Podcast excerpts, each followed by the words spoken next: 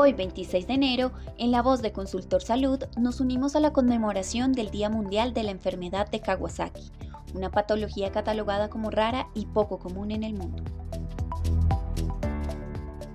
Soy Natalia Moreno y hoy para hablar sobre el impacto de esta enfermedad en la salud vascular nos acompaña el médico cirujano, especialista en pediatría y cuidado intensivo pediátrico, Otto Mauricio González, quien actualmente se desempeña como jefe de la unidad de cuidado intensivo pediátrico de la clínica SHAI.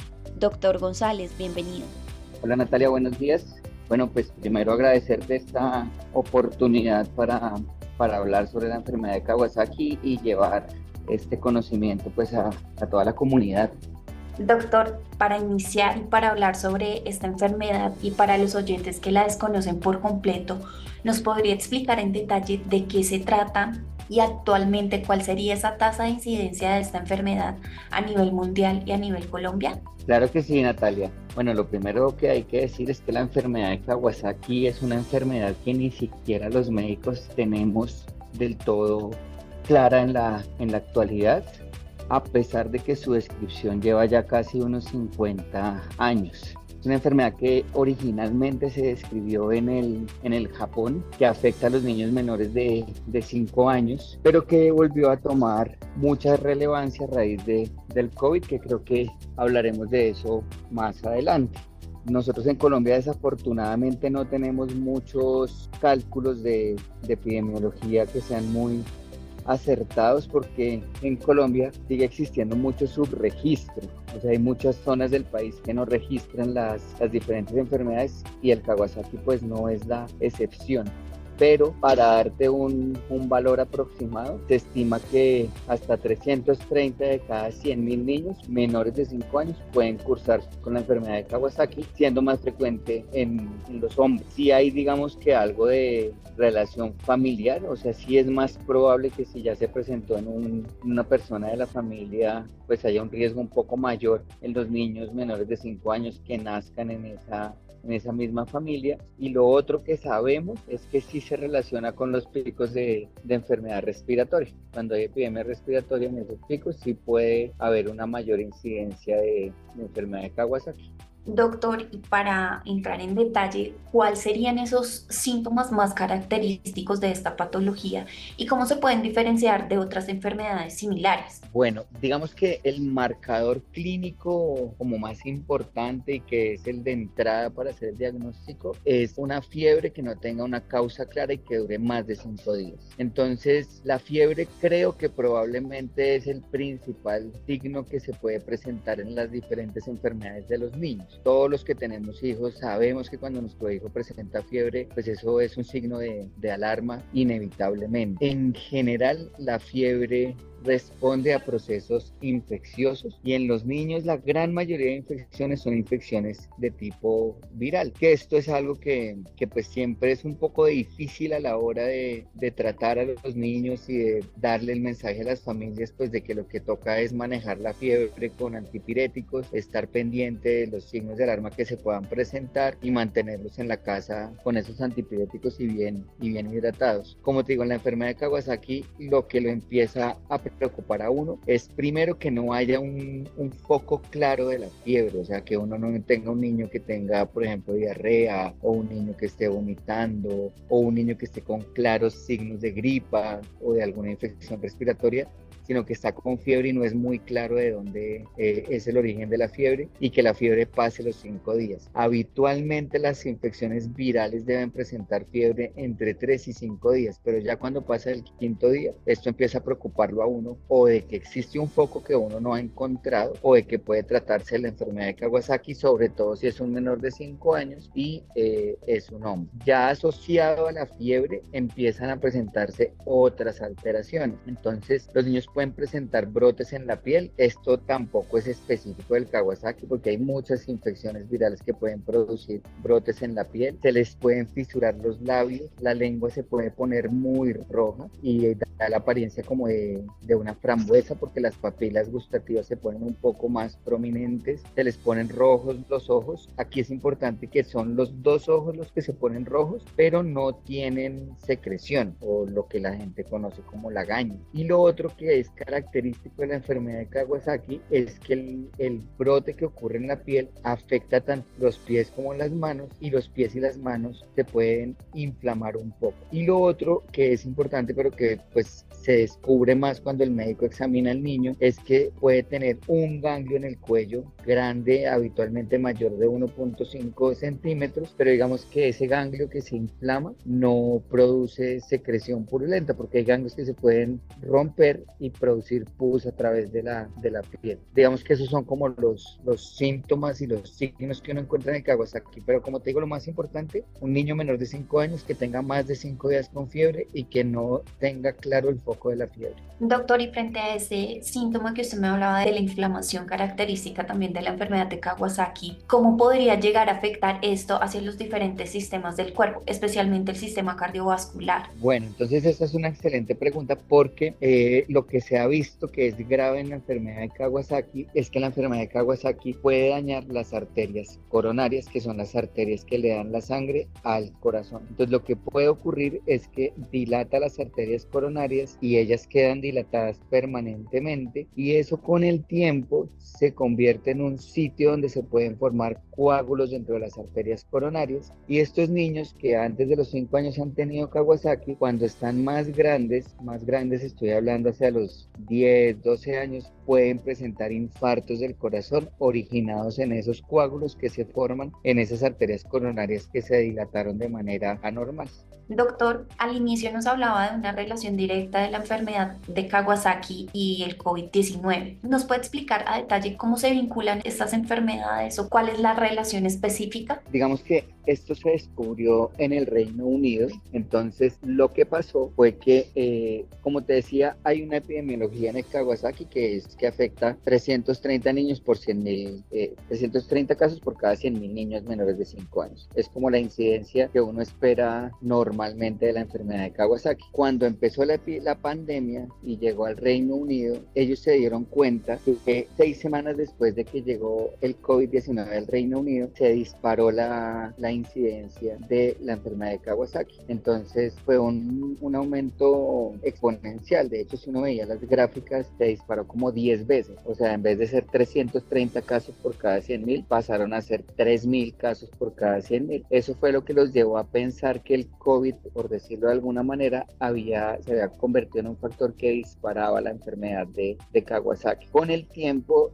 digamos que lo que se estableció tanto en el Unido como en Estados Unidos, como en los demás países, incluido Colombia, es que el COVID-1 sí puede aumentar el riesgo de que tú tengas Kawasaki, o sea, puede ser un desencadenante del Kawasaki, o puede, puede producir una enfermedad muy similar que se llama síndrome multisistémico inflamatorio. ¿Cuál es la diferencia? La diferencia es que son niños que cuatro o seis semanas después del COVID o les da Kawasaki, hacen la fiebre de más de cinco días que no tienen ningún otro foco, porque como te digo, esto ocurre después de la infección por, por el COVID y como sabemos el COVID a los niños no les da tan duro como a los, a los adultos en la fase aguda, sea, en las primeras dos semanas. Entonces, un mes o un mes y medio después de que el niño había tenido COVID o que sus papás habían tenido COVID y habían estado en contacto con el niño, el niño desarrollaba una enfermedad de Kawasaki. El otro escenario, que es el síndrome multisistémico inflamatorio, es después de las cuatro o seis semanas de haber tenido COVID o estar en contacto con COVID, el niño empezaba a desarrollar fiebre, pero ahí sí generaba una enfermedad donde se habían afectado el funcionamiento del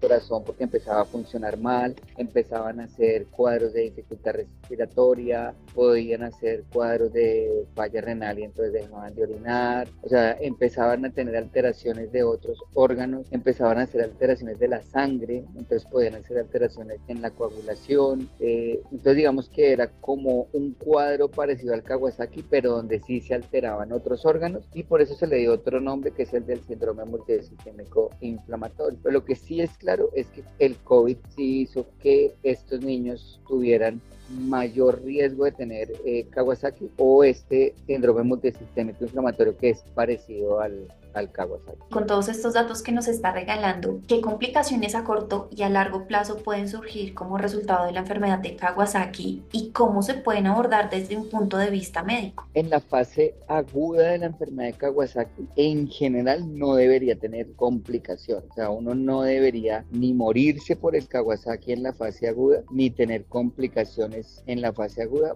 por el Kawasaki. Si uno tiene una enfermedad parecida al Kawasaki, pero que afecta a otros órganos y que está en el contexto pues de la, de la existencia del contacto con el COVID-19, como te digo, eso tiene otra enfermedad y, y, es diferente. Si es un puro Kawasaki que fue la fiebre de más de cinco días con los cambios en las mucosas, en los ojos, en la piel, en las manos y en los pies que habíamos comentado, estos en la fase aguda no deberían tener complicaciones. El problema es que si no se tratan de manera adecuada, pueden tener daños sobre sus arterias coronarias y años después presentar infartos en el corazón derivados de ese daño en las arterias coronarias. Por eso es tan importante hacer el diagnóstico y el tratamiento en la fase aguda, no tanto porque el niño se pueda morir agudamente por el Kawasaki, sino porque a largo plazo sus arterias coronarias se pueden dañar. Ok, doctor, y ya que usted nos habla de esos diagnósticos, ¿cuáles serían como tal esos criterios estandarizados que están utilizando para identificar la enfermedad de Kawasaki y cómo ha evolucionado el proceso de diagnóstico a lo largo del tiempo? En medicina lo más importante en los diagnósticos es la parte clínica, o sea, lo que uno habla con los papás y lo que uno examina en los niños. En ese orden de ideas, el diagnóstico del Kawasaki se sigue haciendo con un niño que tenga más de 5 días de fiebre y que no tenga un poco claro de la fiebre y a eso hay que sumarle otros, otros factores. Entonces, si tiene por lo menos cuatro de las alteraciones que habíamos mencionado, que son esos cambios en las mucosas que se pone roja la piel y se fisuran los labios y la lengua se pone muy roja,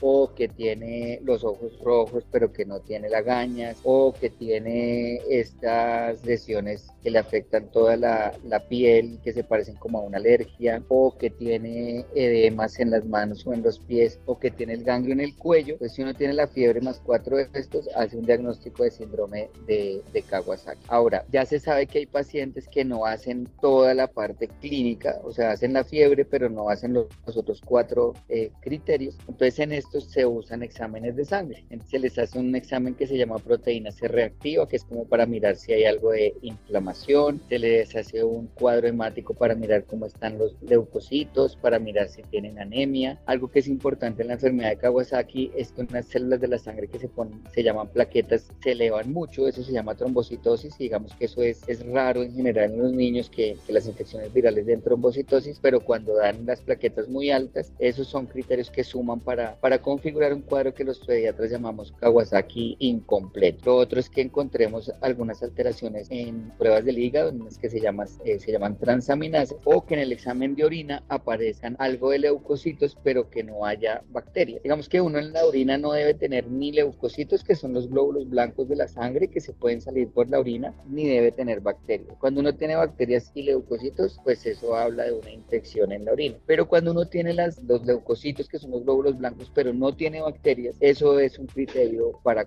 para Kawasaki incompleto. Ahora, digamos que si se han buscado exámenes que ayuden al, al diagnóstico del Kawasaki, como se sabe que afecta al corazón, entonces hay una prueba que se llama péptido natriurético eh, cerebral, que es una eh, hormona que produce el corazón cuando ha sufrido algún daño. Entonces eso sí se ha visto que en la fase aguda del Kawasaki se puede eh, elevar. Eh, se les puede hacer un examen que se llama ecocardiograma, que es una ecografía del corazón para mirar las arterias coronarias, porque hay niños que en la fase aguda sí pueden empezar a mostrar la dilatación de las, de las coronarias y ya hacia el futuro eh, se están buscando unas partículas pues, genéticas de, de, RNA que pueden estar elevadas, pero eso es, uno, es algo que está en, en fases de investigación. Entonces, hay niños que clínicamente tienen todos los signos de enfermedad de Kawasaki y en ellos no son necesarios los exámenes de laboratorio. Y hay otros niños que tienen la fiebre de más de cinco días, que no tienen el foco claro, pero que cuando tú vas a completar los criterios clínicos no los logras completar. Y es en ellos donde debes hacer exámenes de sangre que te van a ayudar como a completar tu sospecha de Kawasaki. Lo que se recomienda actualmente es cuando tú tengas un niño con una sospecha de enfermedad de Kawasaki, pues ese niño sea evaluado por un pediatra, por un cardiólogo cardiólogo pediatra, eh, si existe la disponibilidad de un reumatólogo pediatra también y hacer un consenso entre estos especialistas y si pesa más para enfermedad de Kawasaki, pues la indicación es que se haga el tratamiento de la enfermedad. Ahora que ya pasamos a ese tema de los tratamientos, ¿cuáles serían como esos tratamientos para abordar la enfermedad de Kawasaki y cuáles son las opciones terapéuticas más utilizadas actualmente? Bueno, actualmente el tratamiento de la enfermedad de Kawasaki, que ha mostrado tener una alta efectividad, se basa en el uso de dos medicamentos. Uno es darles ácido acetil salicílico, que es la misma aspirina, pero se le da una dosis alta se le da una dosis eh, que nosotros llamamos dosis antiinflamatoria, que está alrededor de 50 miligramos por kilo al día y eso se divide en, cuatro dosis. Digamos que el uso de aspirina de estas dosis sí es recomendable que pues solo sea establecido por un grupo de pediatras o de cardiólogos pediatras porque pues hay que vigilar sobre todo la función de los riñones cuando uno está utilizando el, el medicamento. El uso de la aspirina a estas dosis básicamente se utiliza hasta que el niño ya no tenga fiebre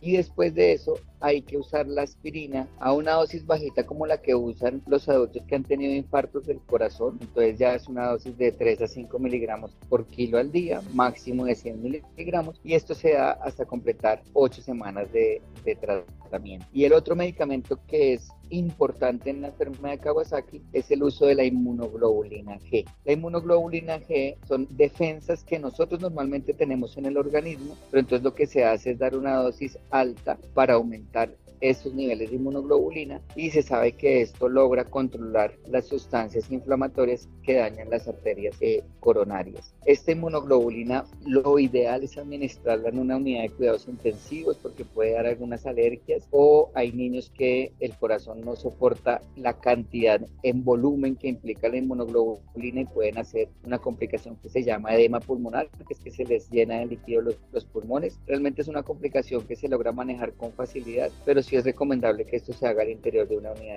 de, cuidado intensivo. Actualmente en el país estamos teniendo algunas dificultades porque la inmunoglobulina G es una droga que se debe importar y, no está siendo tan fácil eh, importarla, pero, pero es el tratamiento de elección, la inmunoglobulina y la, y la aspirina. Puede haber pacientes que a pesar de la inmunoglobulina y la aspirina no se mejoren. No se mejoren básicamente es que siguen con fiebre. O sea, la fiebre es el marcador que te hace sospechar Kawasaki y la desaparición de la fiebre es el marcador que te dice la enfermedad está controlada. Cuando no se logra controlar con la inmunoglobulina y la aspirina, tenemos otras opciones. Entonces se pueden utilizar unos medicamentos que se llaman corticosteroides, ahí el que más se utiliza es uno que se llama eh, prednisolona. Ya hay unos medicamentos más costosos eh, que son unos medicamentos que conocemos como biológicos. Básicamente son sustancias que eh, bloquean eh, algunas sustancias inflamatorias que produce el organismo. Entonces hay una, por ejemplo, que se llama factor de necrosis tumoral, entonces hay un medicamento que se llama infliximab y hay otro que se llama etanercept, que son drogas ya muy costosas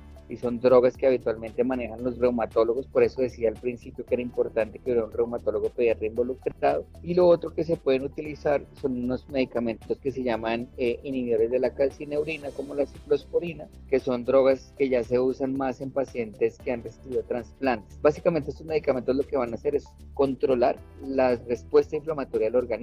Digamos que para entenderlo de alguna manera, lo que se cree y en muchas enfermedades pasa es que cuando el organismo responde ante ciertos insultos externos, puede ser muy exagerada la inflamación que se produce y eso termina dañando al mismo organismo. Entonces hay que usar medicamentos que ayuden a controlar esa eh, inflamación. Poniéndolo en un ejemplo que sea más fácil de entender, es como si tú para controlar la delincuencia común en Bogotá, entonces decidieras lanzar una bomba atómica y acabar con todo Bogotá. Entonces pues eso es una respuesta completamente exagerada. Entonces el organismo a veces en esa exageración de defenderse se puede lesionar a sí mismo. Y ya para la fase final, ustedes como especialistas, ¿cómo llegan a monitorear a largo plazo a esos pacientes que han superado la enfermedad para detectar esas posibles secuelas que usted me hablaba en un inicio? Lo que se sabe es que los niños que tienen enfermedad de Kawasaki, más o menos un 25% pueden llegar a tener alteraciones de las arterias eh, coronarias en la fase aguda.